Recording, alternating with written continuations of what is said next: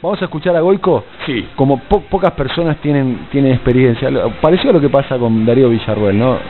En otro tema, o- obviamente. Pero es un tipo que conoce y sabe sabe transmitir su experiencia como eh, jugador de fútbol y como participante de un mundial. Sí, Participó en dos. Participó eh, exactamente en, en el 90, ¿En el 90 eh, que en- entra. Ah, y después Copa América. No, después en el 94 En el también 94, es suplente de es suplente. Lo sacan en las últimas dos semanas, Exacto. tres semanas, ¿no? Él también tiene mucho protagonismo en ese ciclo posterior al Mundial 90. Gana las dos Copas Américas, la del 91 y la del 93. Y la del 93 con protagonismo porque nos lleva a la final que Argentina le gana a México 2 a 0 con dos goles de Bati, ganando por penales la semi con Colombia Claro. y los cuartos con Brasil. O sea que continuó su racha atajadora de penales. Vamos a escucharlo a Goico. ¿Qué te pasa cuando escuchas esta canción, Golco? Me pasan un montón de cosas, son imágenes de lo que me sucedió en esa Copa del Mundo, o sea, es la, la realidad, o sea, gracias a Dios. Son buenos recuerdos, momentos de mucha emoción y bueno, siempre me lleva a evocar una etapa de mi vida que fue muy linda. La canción irremediablemente nos lleva a las emocionantes definiciones por penales del Mundial de Italia 90. ¿Vos cómo las recordás? Sí, sí, por toda la emoción que, que significa una definición por penales, por todo lo que se juega, por porque, bueno, eh, es un momento muy particular esto de la definición por penales, o sea, la gente está como eh, emocionalmente superada y, y bueno, entonces es como que eh, a vos te toca meter el manotazo en una pelota y, es- parece que fuera hasta más fuerte a veces que haber ganado un partido 3 a 0 con total comodidad. Eh, eso es lo, lo que tiene la definición por penales y, y me parece que también en esta eh, cadena emotiva que hace que le perdure a la gente también en el tiempo ese recuerdo de la Copa del Mundo. ¿A la distancia se valora haber llegado a esa final o se le quita mérito por cómo se logró? No, claro, o sea, la estadística lo demuestra. Hace 24 años que no llegamos a estar ni siquiera entre los cuatro primeros, no en una final. El Mundial al- se nos premia a que se juegue mejor. Es muy corto, el- es un partido solo a veces. O sea, eh, el, el momento de Brasil en esa Copa del Mundo era mucho mejor que el de Argentina. Pero bueno, esa tarde, eh, por los palos, por algunas atajadas, por la eh, ineficacia de Brasil para definir por la magia de Maradona y Canigia, Argentina te dejó afuera y seguramente volvías a jugar una semana después y capaz que te hacían tres goles. Pero la Copa del Mundo tiene esas cosas y hay que llegar, hay que estar y yo creo que eh, para mí eh, prefiero estar jugando eh, jugando algunos partidos menos, algunos bien, porque también eh, muchos se olvidan que contra Yugoslavia e Italia jugamos unos buenos partidos. Sí, con Italia debe haber sido el mejor de esa copa. Sí, como yo digo, cuando me cruzo con alguno de los, de los muchachos, siempre digo, gracias a Dios que no lo ganamos, si no yo no me hubiera hecho famoso. Si le metíamos tres, no estaban los penales de Italia, ¿viste? La especialidad de la casa, el arco de la selección, ¿está bien cubierto por cómo llega Romero? Sin continuidad de juego, sin competencia. Sí, está cubierto. Lo que pasa es que yo creo que la mayor dificultad, más allá de que la no continuidad, es cómo maneje esta, esta inseguridad o esta falta de continuidad internamente Sergio Romero. O sea, eso es, es fundamental. O sea, eh, a ver, si vos me decís, es mejor mucho, es mucho mejor llegar jugando, llegar con continuidad. Eh, y, y bueno, después cada uno la maneja eso. A ver, deportivamente eh, le puede perjudicar un poco, no es que le va a restar condiciones, pero me parece que es como él va a manejar eh, esa, esa falta de continuidad, si le va a pesar, si se va a sentir seguro. O sea, del talento no le tenemos que descubrir nada, Romero, es un buen arquero. Esperemos que lo maneje de la, de la mejor manera. No puedo dejar de preguntarte qué pensás de la ausencia del Apache Carlitos Tevez. Los que no están, no, o sea, es un problema más del periodismo. Sabela no lo convocó ni siquiera un minuto en todo su proceso, entonces es normal que sean así. Bilardo dijo hace unos días que Messi está mejor que Maradona en el 86. ¿Cómo llega? ¿Este es su mundial? Está medio sacado de contexto eso. Fíjate que en un momento dice llega mejor porque Messi tiene el apoyo de la gente y como que Diego no lo tenía antes en la previa del Mundial. Eh, para mí se puso el chip de la selección y cuando llegó acá a Ezeiza, que lo declaró hace una semana. Para mí lo tiene desde que empezó las recuperaciones de la lesión, de las dos lesiones que sobre fin de año lo dejaron un mes y pico afuera, eh, para mí una vez que eh, cuando se empezó a recuperar esas lesiones ya se puso el chip de la selección. ¿Hasta dónde crees que puede llegar Argentina? Yo creo que tenemos un equipo protagonista, esto no tengamos asegurado llegar a la final. Tenemos equipo para pelear de igual a igual con las 7, 8 selecciones que, que pueden estar ahí eh, eh, para meterse entre los mejores cuatro. Yo creo que para que para que sea un buen mundial para Argentina eh, debe llegar a estar entre los cuatro primeros. Esta es una buena oportunidad porque está Messi en un momento justo por la edad, por un montón de cosas, eh, parece que es un buen mundial. Bueno, mi nombre es Sergio de Coche, le mando un saludo a todos los oyentes de Territorio Comanche, ahí de Radio Nacional. Un abrazo grande.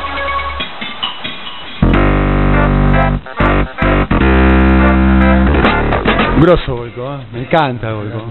A mí me emociona llevar eso, es, traerme esos recuerdos, digamos. No lo viví muy intensamente, ¿no? Eh, Ese mundial. Sí, el Mundial 90 fue tremendo. La transmisión de, de Canal 7, no sé si se acuerdan, ATC, eh, en aquel momento estaba muy escabio todo. No sé si se acuerdan.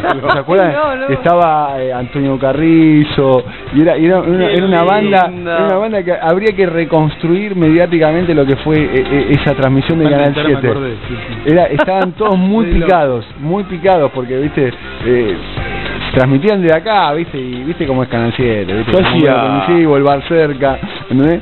Eh, el, el- el flagelo del alcohol, ¿entendés? Todo era combinado y, y, y se iba aumentando a medida que ibas aumentando la fase, ¿no? Los, los octavos, los cuartos, la semi y la euforia, ¿viste? Y habilitaba, y las cábalas, y las cábalas era el escabio. En serio, terminaron en escenas que eran escenas realmente este eh, muy muy muy grotescas. Habría que reconstruir eso. media- Alguien lo tendría que hacer. ¿eh? Yo ¿No se hacía, yo hacía tele en video y Víctor Hugo en radio. Obviamente siempre llegaba primero el gol de Víctor Hugo que la tele, Claro. ¿no? Pero hacía la, Ahora la vieja usanza. es el digamos. tema ahora con los HD, no el delay.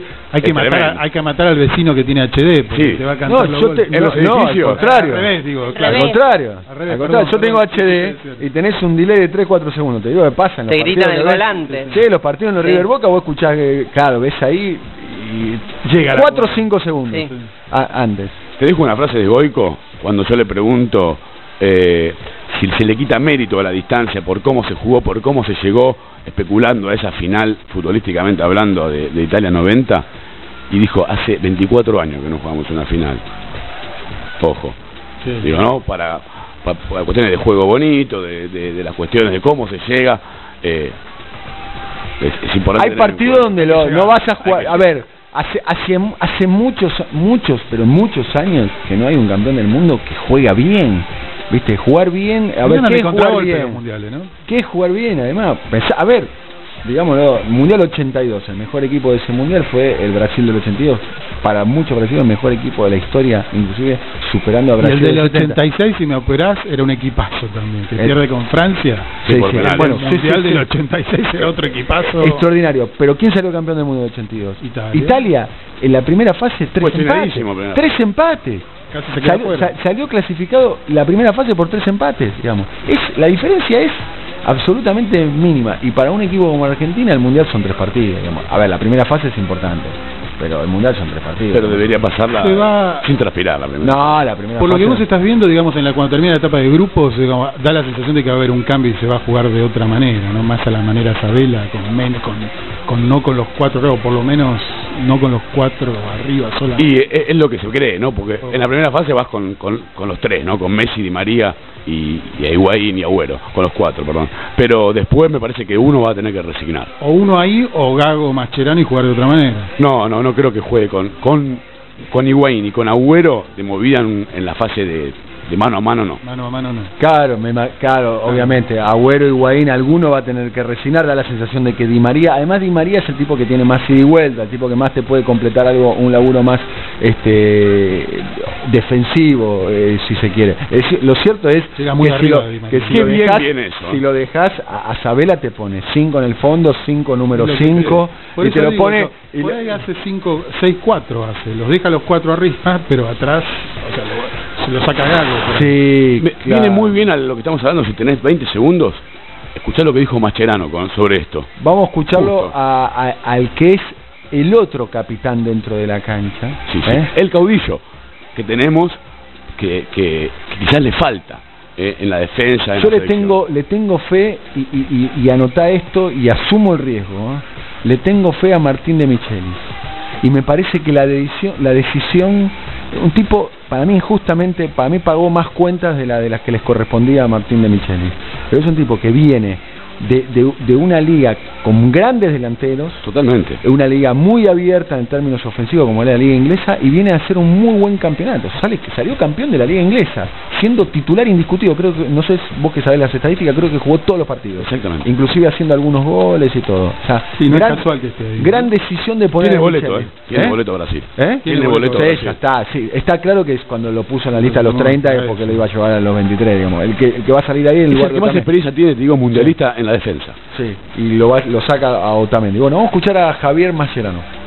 Vemos que de mitad de cancha hacia adelante no, no vamos a tener problemas eh, por la calidad de jugadores que tenemos. Pero bueno, eh, es importante y sobre todo en un mundial eh, ser un equipo sólido, equilibrado y, y no dar la, la, la, la posibilidad al rival de ver un equipo eh, un poco, ¿cómo decirlo?, eh, con, con, con falencias o con con debilidad defensiva. Interesante, bueno, es lo que no, no dijo, dijo básicamente lo que se está discutiendo en todas las mesas, ¿no? Pero es bueno que lo sepa, que lo digan desde adentro, ¿no? Sí.